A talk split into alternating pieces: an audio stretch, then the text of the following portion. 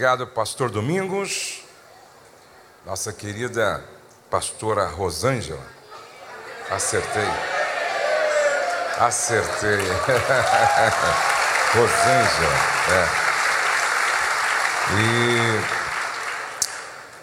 meu, o meu agradecimento a todos os pastores da igreja, a toda a igreja pelo carinho, pela receptividade, pelo amor de vocês. Eu confesso que vocês estão pregando muito para mim. Cada vez que eu sento à mesa com o pastor Domingos e a sua esposa, eles pregam muito para mim. Hoje eu estive com o Salazar, tomando um café, e ele também pregou muito para mim. Eu estive com aquele casal Eledir e Eliana, eles pregaram muito para mim. E às vezes eu vou em uma igreja para ministrar e quem mais é ministrado sou eu.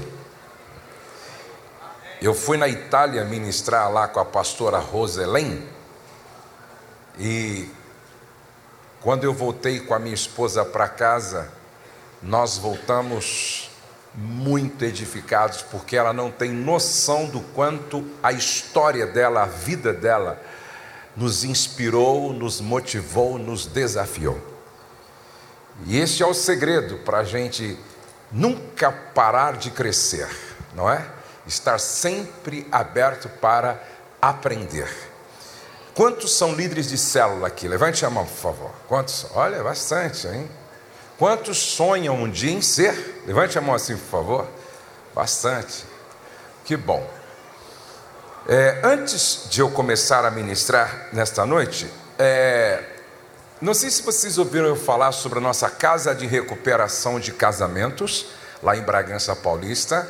É, quem pegou esse folder aqui? Vocês pegaram esse folder? É, então, olha, é, se você precisa ou conhece alguém que precisa, entre em contato conosco. Nós queremos ser canal de bênção para o casamento, para a família de todos que precisam, tá? É um trabalho específico com casais que estão se separando. Então, antes de se separar, vai para lá, porque com certeza lá Deus muda a sua história. É, eu gosto muito de conversar assim é, com as pessoas que vão me ouvir.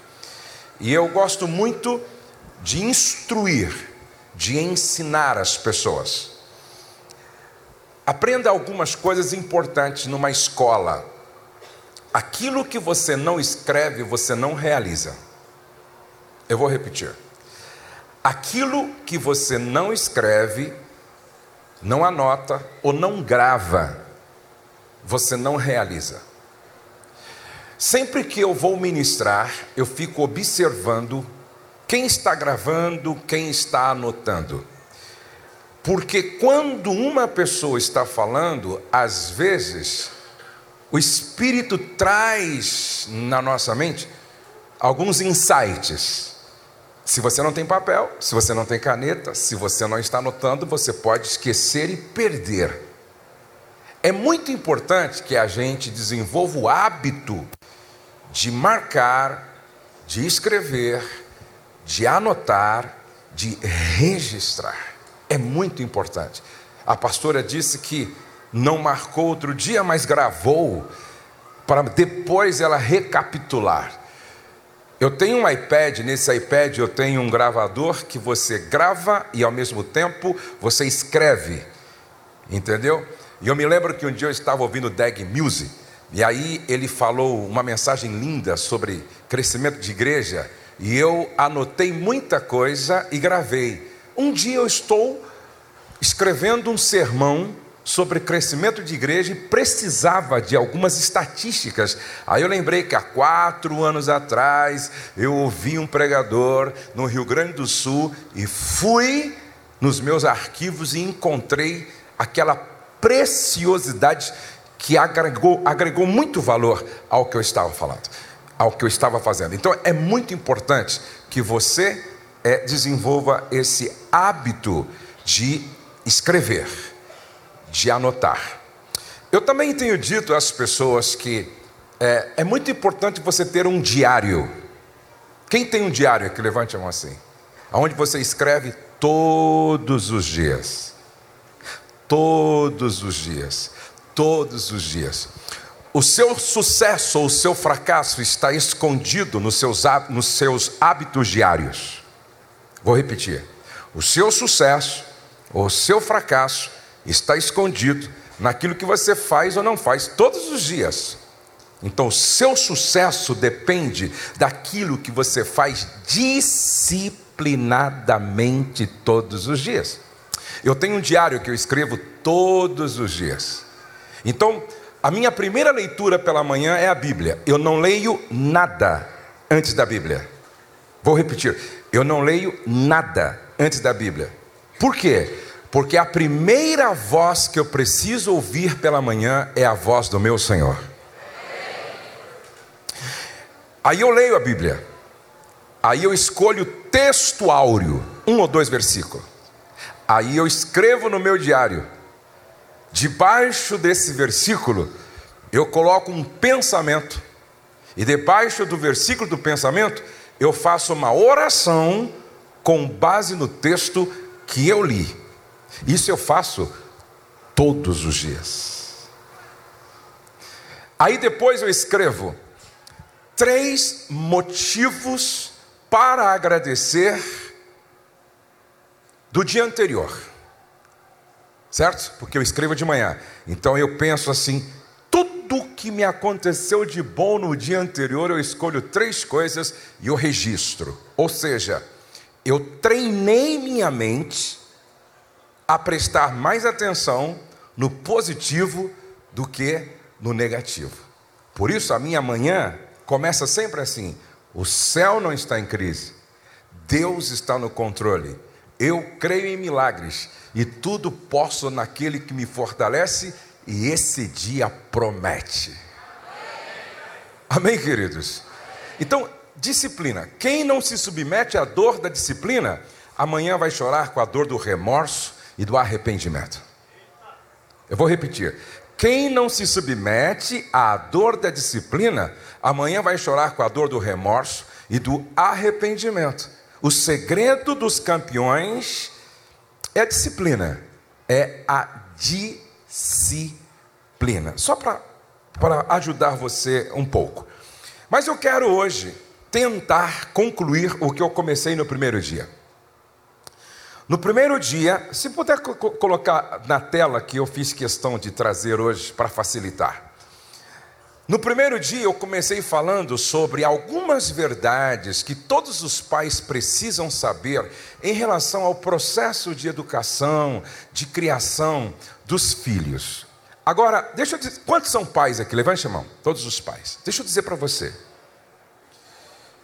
O segredo é você começar esse processo de educação, de disciplina, desde o berço. Uma criança estava com seis anos e a mãe perguntou: Pastor, quando eu devo começar a disciplinar meu filho? Você já perdeu seis anos. Você deveria ter começado desde. Na verdade, existe Presta atenção, existe uma educação chamada é, pré-uterina. É, uma, uma educação que já acontece a partir do útero. Por quê?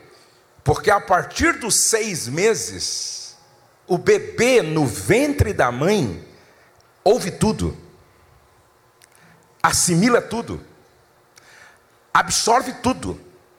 Então a educação deveria começar já no útero. Olha só que interessante. Uma mãe passou a gravidez quase toda ouvindo uma música, coisa de grávida, uma música. E ficava ouvindo aquela música. Eu creio, eu, creio, como é, é? Eu não creio num Cristo vencido. Lembra dessa música? Abatido, cheio de dor, lembram? Ela passou a gravidez ouvindo essa, essa música. A criança nasceu, a mãe ouvindo essa música. Quando a criança nasceu e cresceu, e, a, e começou a aprender a falar, sem que ninguém tivesse ensinado para ela, um dia a criança entra na cozinha cantando essa música. Percebe? A criança assimilou, memorizou, guardou, porque a partir dos seis meses na barriga da mãe, a criança ouve, assimila, absorve tudo. Por isso que também tem trauma intrauterino. Então tem que começar cedo. Por exemplo, eu comecei bem cedo. Eu já comecei inculcando a palavra nos meus filhos desde pequeno. Eu já comecei a disciplinar meus filhos desde pequeno. O que acontece quando chega na adolescência? Fica mais fácil. Fica mais fácil. Agora, quando. Guarde isso com você. Aquilo que você investe de tempo, de educação, de ensino, de um até 13 anos na vida do filho, é determinante para o resto da vida. Vou repetir. Aquilo que você investe de tempo, de educação, de ensino, de disciplina, de um aos 13 anos é a base, é determinante para o resto da vida. Então você tem que começar cedo. Perguntaram para mim assim na, na, na, no Instagram, essa semana que eu passei respondendo perguntas: Pastor, eu devo levar minhas crianças obrigadas para a igreja? Eu disse: Meu pai nunca me perguntou se eu queria ir ou não. E eram nove. E não tinha o que querer. Quer dormir? Dorme na igreja. Entendeu? Quer correr? Vamos correr lá na igreja. Mas para a igreja. Todos para a igreja. Meu pai era muito severo. E hoje eu agradeço aquilo que o meu pai e minha mãe fizeram. E amanhã os teus filhos vão agradecer também. Criança, não tem o que querer, gente. Lugar de criança, de crente, é na igreja. Amém, queridos? Lugar de criança, de gente séria, de Deus, é na igreja. Adolescente também. Entendeu? Vamos para a igreja, minha filha. Vamos para a igreja, meu filho. É para a igreja. Mas fica bem mais fácil quando, desde criança, pequena, sendo levado para a igreja, fica mais fácil na adolescência. Mas dá uma olhadinha agora, próxima, por favor. Todo filho quer ter um pai que gere memórias positivas em seu coração. Todo filho quer ter um pai que gere memórias positivas em seus corações. Veja o que está escrito em Lucas, por favor. Pode ir passando aí isso. Olha lá. Levantar-me-ei e irei ter com o meu tio Levantar-me-ei, irei ter com a minha avó. Levantar-me-ei, irei ter com aquele meu vizinho que é gente boa, sim ou não? Levantar-me-ei, irei ter com aquele sacerdote lá da sinagoga, sim ou não? Não. Levantar-me-ei, irei ter com meu pai. Diga com o meu pai. Por que o filho pródigo sentiu saudade da sua casa? Por que o filho pródigo sentiu saudade da sua casa? Veja o que diz a Bíblia em Lucas 15, 17 e 18. Então, caindo em si, disse: Quantos trabalhadores de meu pai, repete comigo, meu pai. Outra vez, meu pai. É interessante que esse daí toda hora diz: Meu pai, meu pai, meu pai. O outro, mais velho, em nenhuma vez ele diz: Meu pai. Porque ele não vivia em casa com a consciência de um filho. Meu pai tem pão, de meu pai tem pão com fartura, e eu aqui morro de fome. Levantar-me-ei, irei ter com o meu pai. Por que o filho pródigo sentiu saudade da sua casa? Veja aí, por favor, passa por favor, porque na sua casa havia o quê? Um pai incrível. Diga, um pai incrível. Toda casa aonde há um pai incrível, essa casa provoca saudade nos filhos quando estes estão longe. Primeiro, ele era incrível porque ele era generoso. Quantos trabalhadores do meu pai têm pão com fartura, generosidade? Um pai partilhador Dá a parte da fazenda que me pertence, pediu o filho mais novo. E o pai repartiu.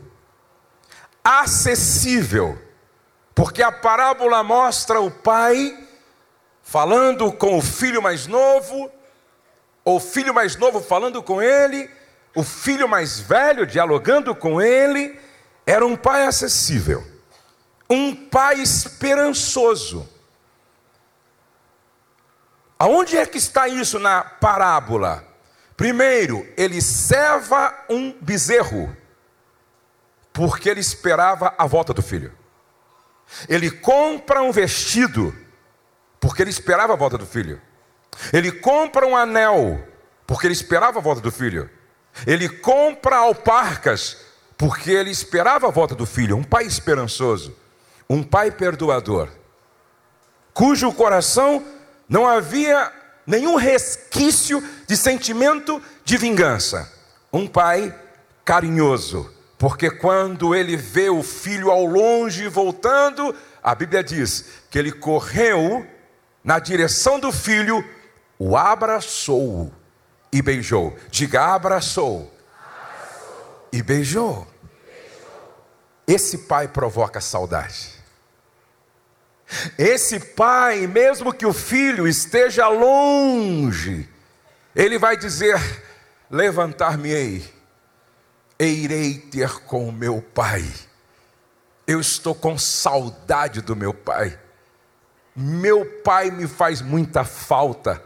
Ele gerou em mim memórias positivas. Não só havia ali um pai incrível, próxima slide. Mas aquela casa tinha um ambiente incrível.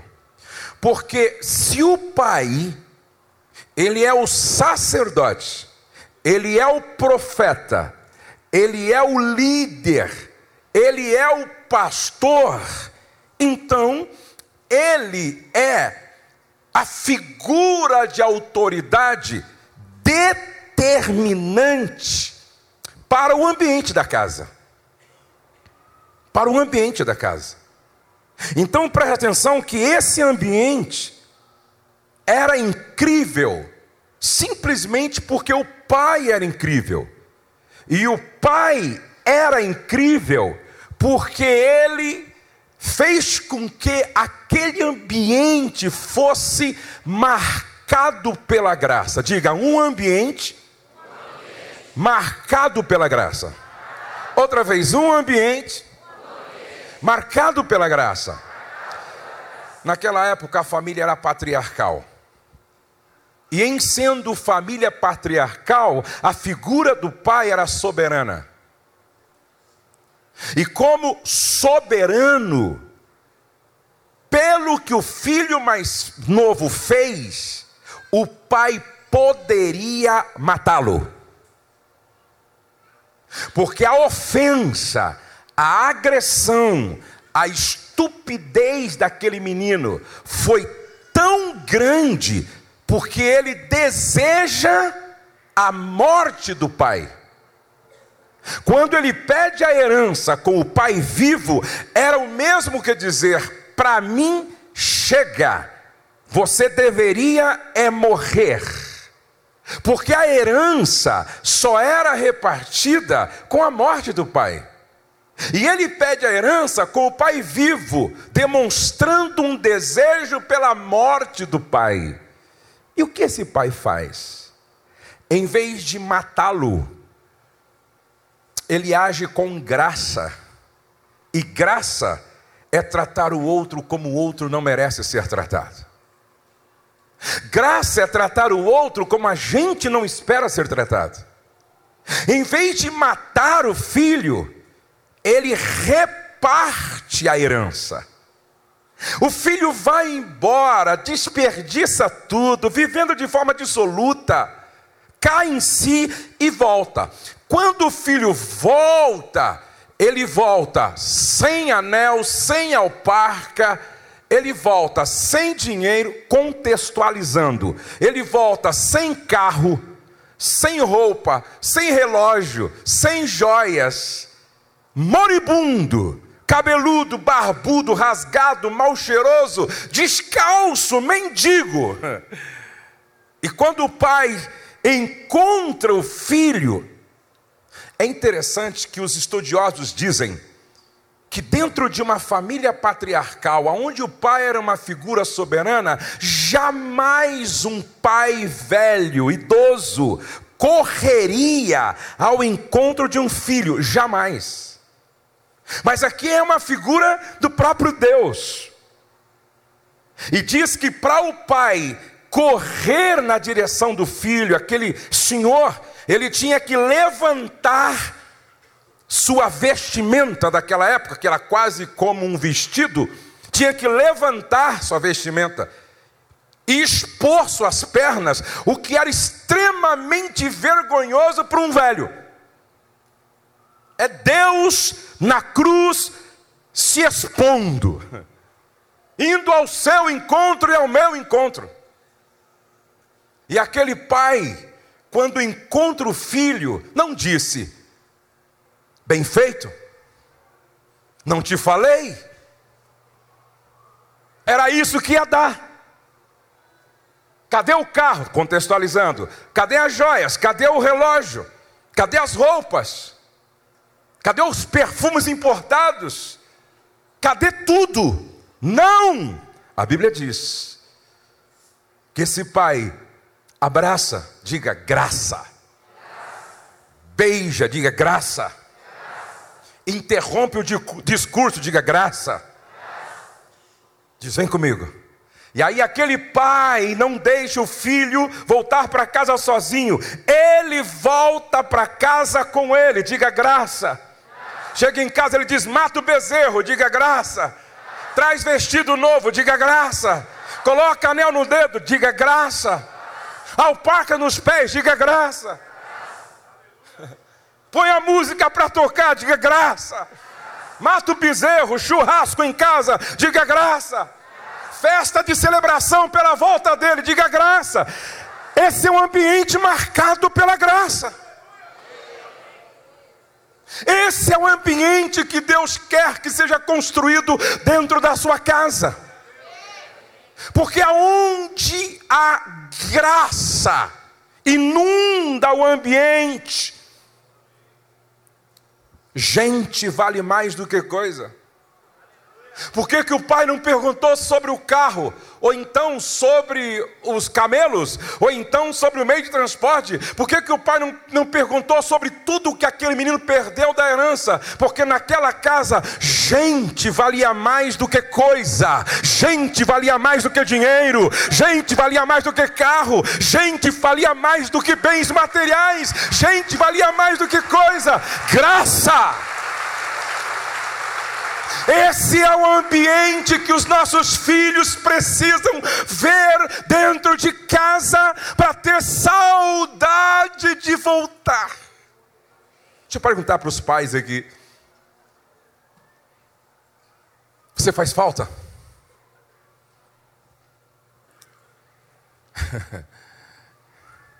Deixa eu perguntar para a mãe aqui: você faz falta? Um dia, um homem muito rico, ele tinha 13 fazendas. Eu ministrei essa palavra e ele me procurou no final e disse assim: Me ajuda a trazer de volta meu filho de nove anos. Eu o deixei visitar a avó, a avó foi no juiz, e o juiz deu para ela a guarda do meu filho. Sabe por quê? Porque ele era um tipo de pai que nenhum filho teria saudade. Porque para o juiz dar para a avó a guarda de um filho, é porque o ambiente daquela casa era um inferno. E o pai era o responsável maior. O que os meus filhos veem em mim que provoca saudade neles? Hoje, eu me emocionei. Eu estava procurando uma foto e eu fui no Instagram do Douglas. E quando eu fui lá no Instagram do Douglas, tem uma foto muito bem tirada, ele me olhando quando eu estou participando de um painel numa conferência. Ele está dirigindo o painel e eu estou respondendo, e o cara tirou uma foto assim mesmo, muito legal. E ele postou esta foto e colocou assim: Como é bom ter pai. Te amo. Como é bom ter pai. Te amo. Como eu tenho saudade do meu pai. Um homem que todos os dias às cinco horas da manhã se levantava para orar.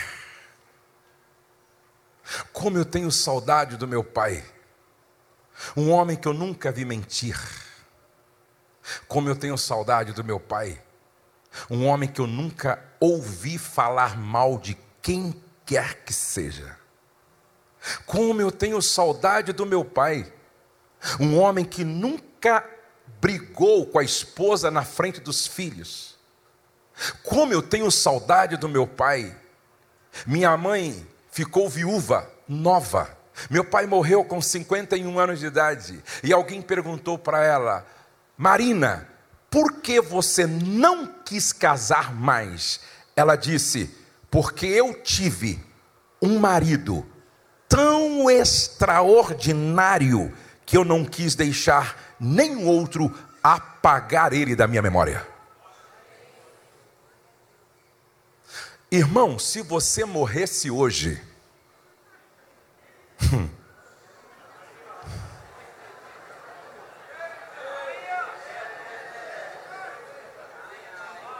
sua esposa não casaria com outro para não apagar você da memória?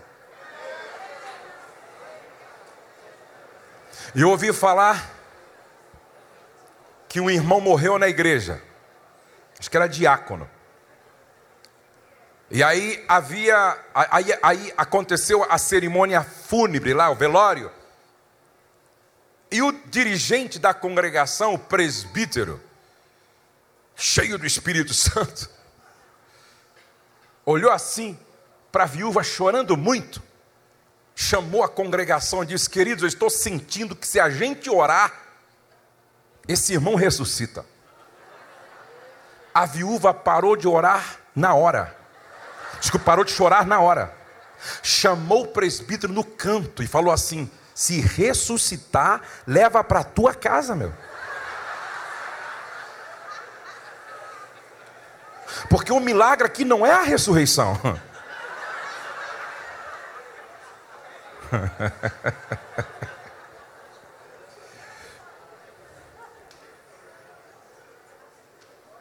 Se você morresse hoje, qual seria o sentimento da sua esposa? Deus te ouça, meu irmão.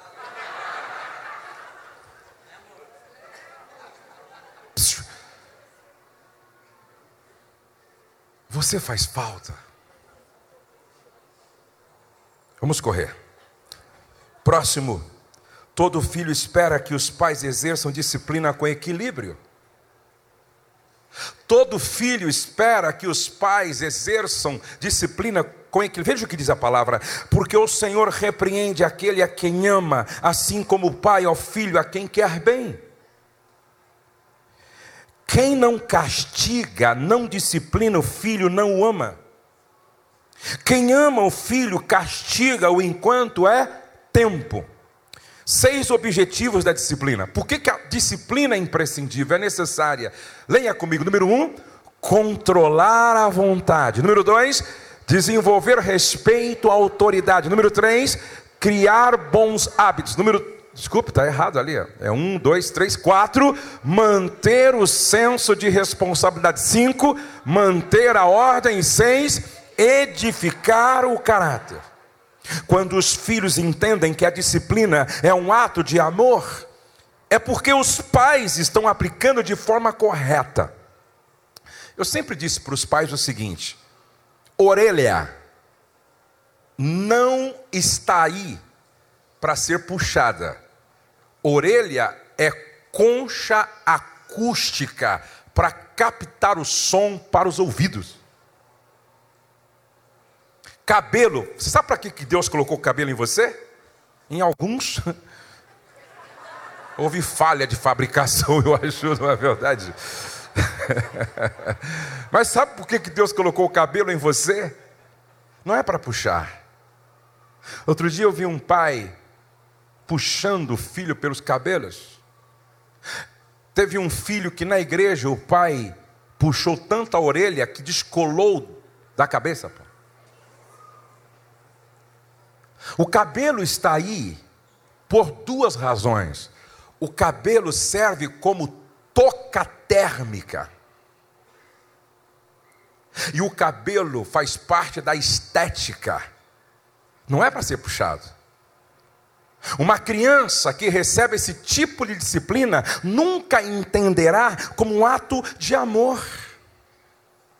Outro dia eu vi uma irmã dando um beliscão assim na criança, e fica quieta, fica quieta. Eu falei, deixa eu dar um beliscão desse nela, para ver se ela fica quieta. Você não tem juízo, irmã? A disciplina só é um ato de amor quando é aplicada da forma correta. Percebe? Um pai deu um tapa no ouvido do filho que estourou o tímpano. Um outro pai bateu a cabeça do filho na parede tanto que o prejudicou de uma forma assim para sempre. Disciplina só é um ato de amor quando aplicada com equilíbrio e bom senso. Nenhum pai tem o direito de expor o filho à vergonha, o disciplinando de forma errada, ainda publicamente. Quando os filhos entendem que a disciplina é um ato de amor, é porque os pais estão aplicando-a de forma correta. Provérbios 22 e 15 diz: É natural que as crianças façam tolices, mas a correção as ensinará a se comportarem. Provérbios 23, 13 e 14: Não deixe de corrigir a criança, umas palmadas não a matarão, para dizer a verdade, poderão até livrá-la da morte. Provérbios 29, 15. É bom corrigir e disciplinar a criança. Quando todas as suas vontades são feitas, ela acaba fazendo a sua mãe passar vergonha. 9. Todo filho espera ser abençoado por seus pais. Repete comigo. Todo filho espera ser abençoado por seus pais. Provérbios 18 e 21, todos vocês conhecem. Diz assim, ó: A morte e a vida estão no poder da língua, e quem bem a utiliza come do seu fruto.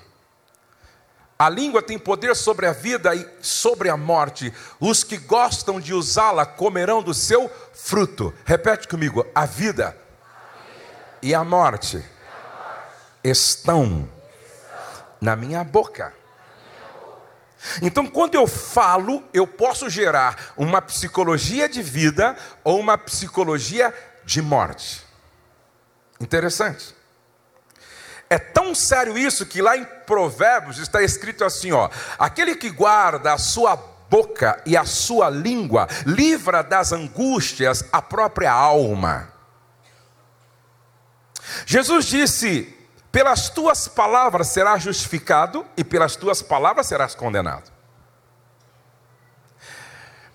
É interessante como muitos pais não se deram conta ainda do poder que há nas suas palavras no processo de formação da personalidade, na construção da autoimagem e da autoestima dos seus filhos. Muitos pais não se deram conta ainda. Nós somos também o resultado daquilo que nós pensamos, que nós cremos e que nós falamos. Vou repetir. Nós somos também o resultado daquilo que nós pensamos, que nós cremos e que nós falamos. Quando Deus quis criar o universo, Ele falou, então quando eu falo, eu também crio. Então, quando Deus quis criar, Ele falou, então quando eu falo, eu estou criando o meu próprio universo. A pergunta é: se a morte e a vida estão no poder da língua, o que eu estou falando está gerando vida ou está gerando uma psicologia de morte? O que eu estou falando? Você já parou para pensar que a nossa autoimagem e a nossa autoestima são as lentes do óculos através das quais eu enxergo a vida. Você já parou para pensar que a maneira como você se vê, se percebe, se avalia, determina se você será ou não uma pessoa de sucesso ou uma pessoa fracassada? A autoestima é determinante na vida de uma pessoa. É determinante. A autoestima e a autoimagem. Como é que eu me vejo? Como é que eu me percebo? Como é que eu me avalio? Como é que eu me analiso? O que eu penso a respeito de mim mesmo? Vamos ver Jesus. Vamos ver como é que era a autopercepção de Jesus. Leia os evangelhos e você vai ler assim, ele dizendo assim, ó: Eu sou o pão embolorado, amanhecido, envelhecido. Sim ou não? Eu sou o pão vivo que desceu do céu. Como é que ele se via? Eu sou o caminho, a verdade e a vida. Ninguém vem ao Pai senão por mim. Eu sou um pastorzinho mediano. Não. Eu sou o bom pastor que dá a vida pelas suas ovelhas. Eu sou a ressurreição e a vida, e quem crê em mim, ainda que esteja morto, viverá. Olha como Jesus tinha uma autopercepção muito positiva, como ele tinha uma autoimagem muito positiva. Tudo que você coloca depois do eu sou te define. Eu vou repetir: tudo que você coloca depois do eu sou te define. Como é que qual é a autopercepção dos meus filhos? Qual é a autopercepção dos seus filhos? Como é que os nossos filhos se percebem, se enxergam, se veem? Agora você acha, você acha que Jesus tinha essa autopercepção, essa autoimagem? Você acha que Jesus tinha essa autoestima? E olha, gente, que Jesus tinha tudo para ser um complexado. Entendeu? Ele foi chamado de glutão, ele foi chamado de endemoniado, Ele foi questionado pela sua própria família. Os religiosos viviam falando bobagem sobre ele. Quando ele entrou para comer na casa de um publicano, quando ele foi dormir na casa de Zaqueu, o outro publicano, ficaram falando um bocado de bobagem dele. Agora, Jesus nunca teve complexo de inferioridade.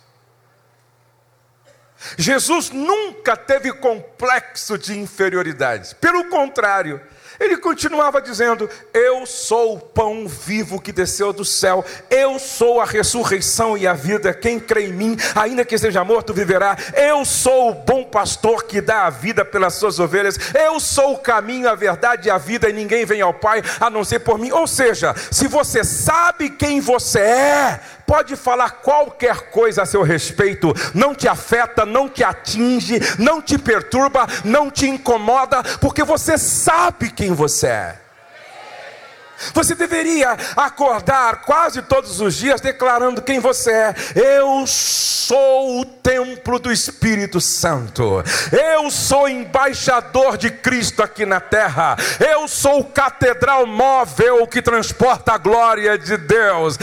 Eu sou filho do Pai eterno. Agora, qual é o grande problema de muitas pessoas bonitas e que se acham feias? Porque muitas pessoas inteligentes se acham, não se acham inteligentes.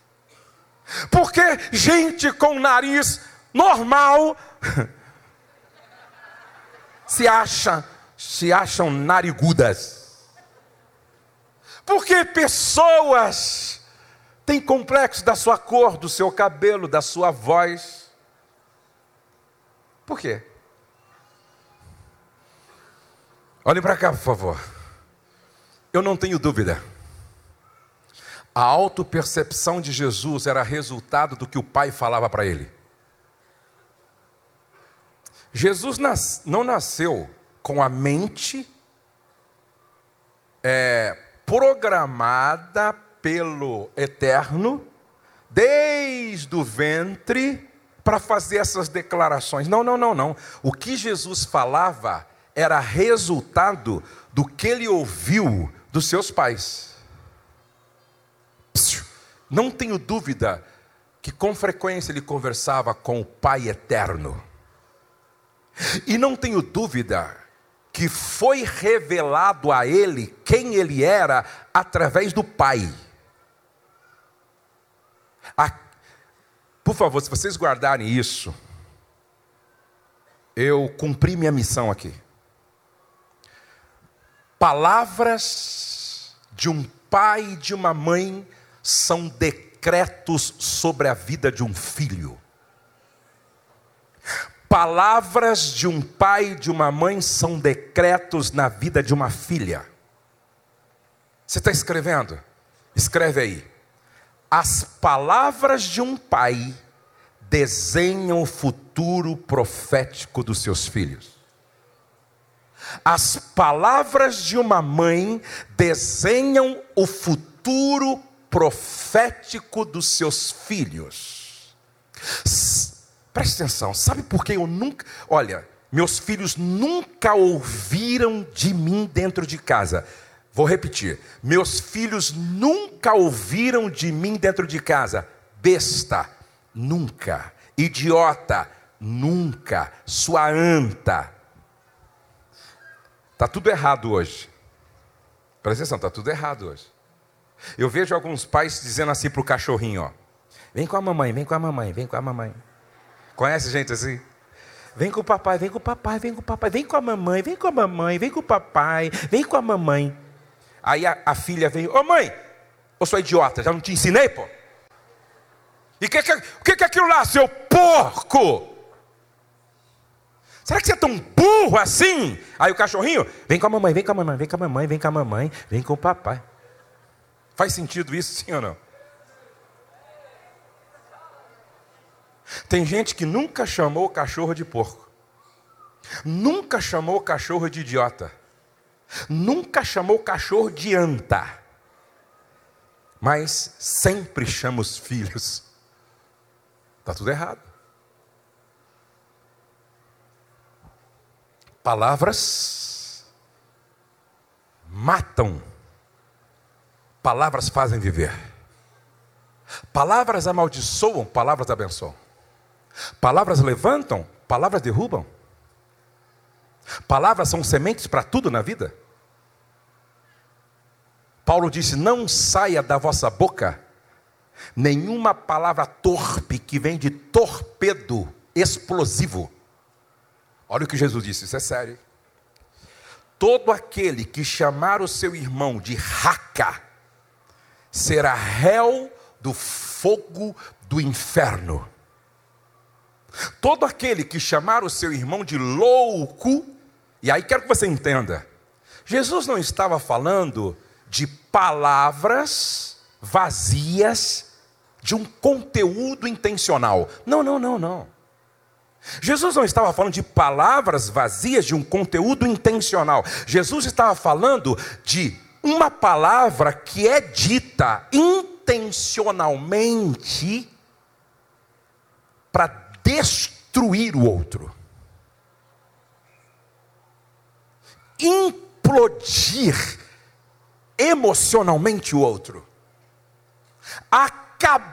com a autoimagem, autopercepção, autoestima do outro. Olha o que um pai falou para um filho na hora da raiva: Você não nasceu, você foi expelido nas fezes da tua mãe. Chamou o filho de merda.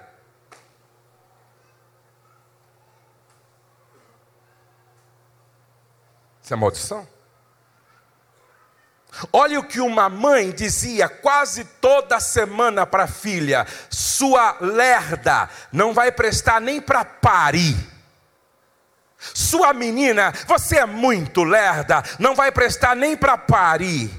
Sua menina devagar a beça, não vai prestar nem para parir. Sabe o que aconteceu? Cresceu, casou e não ficava grávida. Um ano ia ao médico. O médico dizia: Você não tem nada, vai namorar, pô. Dois anos, três anos, quatro anos, cinco anos, dez anos. Aquela filha debaixo de uma palavra, vou repetir: palavra de uma mãe é um decreto sobre a vida de um filho. Até que um dia uma amiga psicóloga estava dando uma palestra e falou sobre isso. Essa jovem senhora estava na palestra e ela disse: Entendi, não vai prestar nem para parir, não vai prestar nem para parir. Eu estou debaixo de uma palavra de maldição da minha mãe. Ela foi até a mãe. A mãe não tinha consciência da gravidade. E as duas conversaram sobre isso. A mãe, então, em desespero, pede perdão para ela. Ela libera perdão para a mãe. As duas se abraçam, se reconciliando. Um mês depois, a filha ficou grávida. Hoje à noite vai cair por terra palavras que foram ditas que colocou você debaixo de uma maldição. Esta não é uma noite qualquer, esta é noite que começa uma nova história, que começa um novo tempo na sua vida, na sua casa. Há poder naquilo que você fala. Meus filhos nunca me ouviram dizer, não vai prestar para nada. Não, deixa eu contar a minha história agora para você. Quantos tem filhos pequenos, pequenos, neném, bebê, ou então de alguns meses, ou dois aninhos, três? Quantos tem? Levante a mão assim. Faz isso com seus filhos. Olha só. Letícia nasceu. Aí eu pegava a Letícia assim, e ficava assim, ó. Nasceu para vencer, nasceu para dar certo, nasceu para a glória de Deus nasceu para ser uma benção. Douglas nasceu, nasceu para vencer, nasceu para a glória de Deus, nasceu para ser uma bênção, nasceu para dar certo. Pedro adotado, chegou em casa com 24 horas de nascido, ficava, dormia de dia, acordado de noite chorando, traumas intrauterinos. E aí eu ficava assim, para ajudar minha esposa às vezes em quando à noite, não corei tanto de madrugada como naquela época. Nasceu para vencer. Nasceu para dar certo. Nasceu para a glória de Deus. Nasceu para ser profeta chorão, ainda que nem Jeremias. Nasceu para vencer. Se eu conheço alguns pais, é? Cala a boca, desgraçado. É por isso que tem pai que joga a criança na parede. E eu nasceu para vencer, nasceu para dar certo. Aí a Letícia cresceu, começou a aprender a falar. Sempre que eu estava em casa, eu ia no quartinho dela, repete com o pai aí. Eu nasci para vencer. Eu nasci para vencer. Eu nasci para dar certo. Eu nasci para dar certo. Eu nasci para a glória de Deus. Eu nasci para a glória de Deus. Eu nasci para ser uma bênção. Eu nasci para ser uma bênção. Bom dia, minha filha. Deus te abençoe. Aí o, Douglas começou a, a falar Repete com o pai. Eu nasci para vencer. Eu nasci para dar certo. Todo dia que eu estava em casa, eu nasci para a glória de Deus. Eu nasci para ser uma benção. Aí Pedro, mesma coisa. Eu lembro que um dia eu cheguei no quarto do Douglas, ele já era pré-adolescente, né? Aí eu cheguei assim, quando eu entrei, ele falou: Já sei, pai, já sei. Nasci para vencer, para dar certo, para a glória de Deus, tá tudo certo, pai. Tá louco, pô, não aguento mais isso.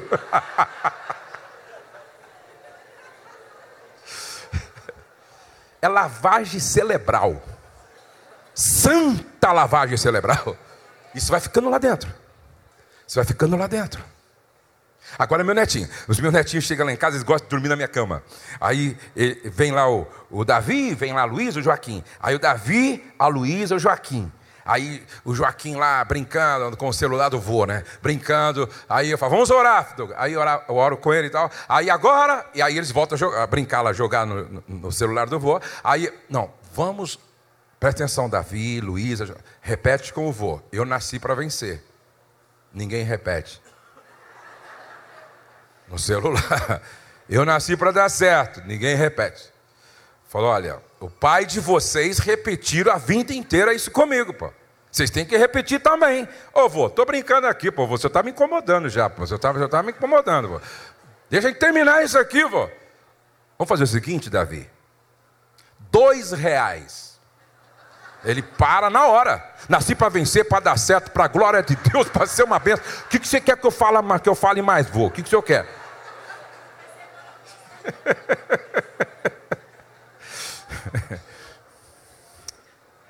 Aí você me pergunta assim: e aí, pastor? Qual foi o resultado? O Douglas outro dia disse assim: Eu não sabia o porquê eu sou tão otimista, tão positivo. Eu não sabia o porquê que eu acredito tanto na vitória. Eu, eu não sei, eu não sabia porquê nem quando a minha mãe teve o resultado do diagnóstico que estava com câncer, nem quando meu pai e minha mãe chegou em casa dizendo: "Olha, ela está com câncer".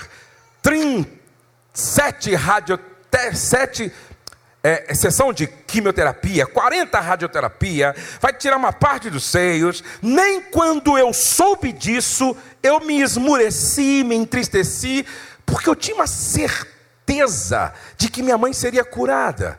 Eu entro em qualquer batalha com uma certeza de que eu vou vencer. A minha esposa fica até preocupada, porque eu acredito demais, eu creio demais. Aí um dia o Espírito Santo me fez lembrar que eu cresci declarando: eu nasci para vencer, eu nasci para vencer, eu nasci para vencer, eu nasci para vencer, eu nasci para louvor e glória do nome do Senhor, eu nasci para ser uma bênção, eu nasci para dar certo, eu nasci para vencer, eu nasci para a glória de Deus, eu nasci para dar certo, eu nasci para ser uma bênção. Hoje o Douglas é uma bênção. Hoje a Letícia é uma bênção. Hoje o Pedro Henrique é uma bênção. Mude a sua forma de falar, que a sua casa vai mudar. Mude a sua forma de falar, que a sua história vai mudar. Saia daqui hoje, fazendo com que a sua boca seja um manancial de vida e comece a desenhar o futuro profético dos teus filhos. Nasceu para vencer, nasceu para dar certo, nasceu para louvor e glória do nome do Senhor, nasceu para pregar, nasceu para profetizar, nasceu para ser usado para louvor e glória do nome do Senhor, nasceu para vencer. Todo filho espera ser abençoado por seus pais. Agora preste atenção. Não diga aquilo que você não quer que o seu filho seja. Antes de falar, pense nos efeitos das suas palavras. Gênesis 49, 28. Todas estas são as doze tribos de Israel. E isto é o que falou, lhes falou seu pai quando os abençoou. Diga, falou seu pai quando os abençoou. A cada um deles abençoou segundo a sua bênção. Agora olhem para cá, por favor. Antes de morrer, Jacó chamou seus filhos para abençoá-los. Aí ele disse: José, José, José veio. E ele então disse assim para José: Próximo slide, por favor. O Deus do seu pai ajudará José. O Todo-Poderoso lhe dará bênçãos. Bênçãos do alto céu. Bênçãos de águas que ficam debaixo da terra. Bênçãos de muitos animais e muitos filhos. Bênçãos de cereais e de flores. Bênçãos de montanhas antigas. Coisas deliciosas dos montes eternos que todas essas bênçãos estejam sobre a cabeça de José, sobre a testa daquele que foi escolhido entre os seus irmãos. Faz assim, por favor. Eu quero te abençoar hoje. Abençoado significa autorizado a prosperar. Então faz assim o Deus de Abraão, Isaac e Jacó, te ajudará. O Todo-Poderoso lhe dará bênçãos, bênçãos do alto céu, bênçãos de águas que ficam debaixo da terra. Bênçãos de muitos animais e muitos filhos, bênçãos de cereais e de flores, bênçãos de montanhas antigas, coisas deliciosas dos montes eternos. Que todas estas bênçãos esteja sobre a, estejam sobre a sua cabeça, sobre a cabeça de todos da sua casa, sobre a cabeça da sua descendência. Fica com a sua mão assim. Salmo 112 diz assim: Se você teme ao Senhor, a sua descendência será poderosa na terra, debaixo da autoridade do Espírito Santo e do poder que há no sangue vertido na cruz do Calvário. Eu quero dizer que na sua descendência não haverá prostitutas, na sua descendência não haverá traficantes, na sua descendência não haverá drogados, na sua descendência não vai haver pedofilia e nem pedófilos, na sua descendência não haverá suicidas, na sua descendência não vai haverá gente pedindo esmola miseravelmente de porta em porta, na sua descendência não haverá na sua descendência. Haverá homens de Deus, mulheres de Deus, profetas de Deus, evangelistas de Deus, missionários de Deus, discípulos piedosos do Senhor, discípulos piedosos do Senhor Jesus Cristo. Na sua descendência haverá empresários cheios do Espírito Santo, políticos cheios do Espírito Santo, gente que vai ser usada por Deus estrategicamente nesta nação, cheia do Espírito Santo. Eu declaro que a sua descendência será poderosa na terra. Aleluia! Aleluia! Aleluia! Vou terminar. Bata no ombro de sete pessoas e diga abençoado para abençoar. Bata o nome de sete pessoas, diga abençoado para abençoar, abençoado para abençoar, abençoado para abençoar, abençoado para abençoar, abençoado para abençoar, abençoado para abençoar, abençoado. Para baixar a ah, Deus está curando, Deus está libertando, Deus está restaurando, Deus está te tocando, Deus está te marcando está te levantando, Deus está te capacitando, Deus está te enchendo, abençoado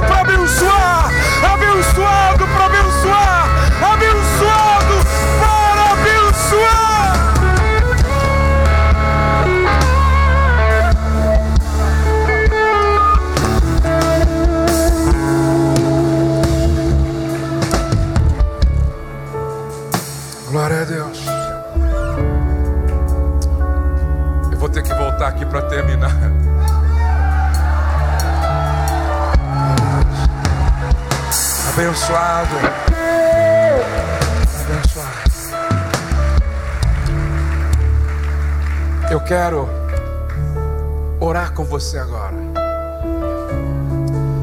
Leve muito a sério quando você ouvir uma autoridade espiritual dizendo assim: Deus te abençoe dia, antes de ir para casa, no final do culto, eu fui ao meu pastor que hoje já está com o Senhor. Eu cumprimentei ele e disse: Precisa de mim, pastor? Estou indo embora. Ele disse: Não, meu filho. Aí ele me cumprimentou e ele era gago. Aí ele falou assim para mim assim: Deus te, te abençoe, Josué. Quando ele disse Deus te abençoe, parece que o céu me envolveu. Eu senti algo sobrenatural sobre a minha vida. Na porta eu disse: Rose, literalmente eu estou carregando a bênção de Deus hoje. Literalmente eu estou transportando a glória da bênção do Senhor hoje. O pastor disse para mim: Deus te abençoe, e algo celestial tomou o meu ser. Eu estou indo, parece que eu estou flutuando, parece que o céu me envolveu. Quando eu comprei a minha primeira casa, que eu entrei, eu ouvi o eco daquela voz: Deus te abençoe, meu filho. Quando pela primeira vez eu fui pregar para 3 mil pastores, quando eu estava no púlpito, eu ouvi o eco daquela voz: Deus te abençoe, meu filho. E sempre que acontece mais um avanço, mais um progresso, mais uma conquista. Eu ouço o eco daquela voz: Deus te abençoe, meu filho. E é o que eu quero declarar sobre você hoje: Deus te abençoe, meu filho. Deus te abençoe, minha filha. Deus te abençoe, meu filho. Deus te abençoe, minha filha. Deus te abençoe, meu filho. Deus te abençoe, meu filho. Deus te abençoe, minha filha. Deus te abençoe. A partir de hoje, quando você declarar cheio do Espírito Santo, Deus te abençoe, meu filho, Deus te abençoe, minha filha. A realidade da bênção de Deus vai abraçar estas pessoas a partir da sua casa. Abençoado para abençoar, transformado para transformar, liberto para libertar, marcado para marcar pessoas no poder da graça e da autoridade do Espírito de Deus. Coloque a mão no seu coração e vamos orar. Obrigado, Senhor, por esse tempo. Quando a tua palavra tocou o nosso ser. Quando o teu amor foi derramado sobre as nossas vidas. Quando o Espírito Santo se moveu neste lugar. Eu creio que esta noite de batismo de alegria. Eu creio que esta noite é noite de renovação do teu espírito. Eu creio que esta noite é noite de libertação de toda opressão, ansiedade, depressão. Eu creio que nesta noite há um mover sobrenatural nesta casa e nós estamos saindo daqui cheios, cheios, cheios, cheios, cheios. Se você é batizado com o Espírito Santo e com fogo, dê liberdade ao Espírito, dê liberdade ao Espírito, dê liberdade ao Espírito, dê liberdade ao Espírito, dê liberdade ao Espírito. Glorifique em línguas espirituais variadas, glorifique em línguas espirituais variadas. Oh, rabadacataca, badaracachai, oh,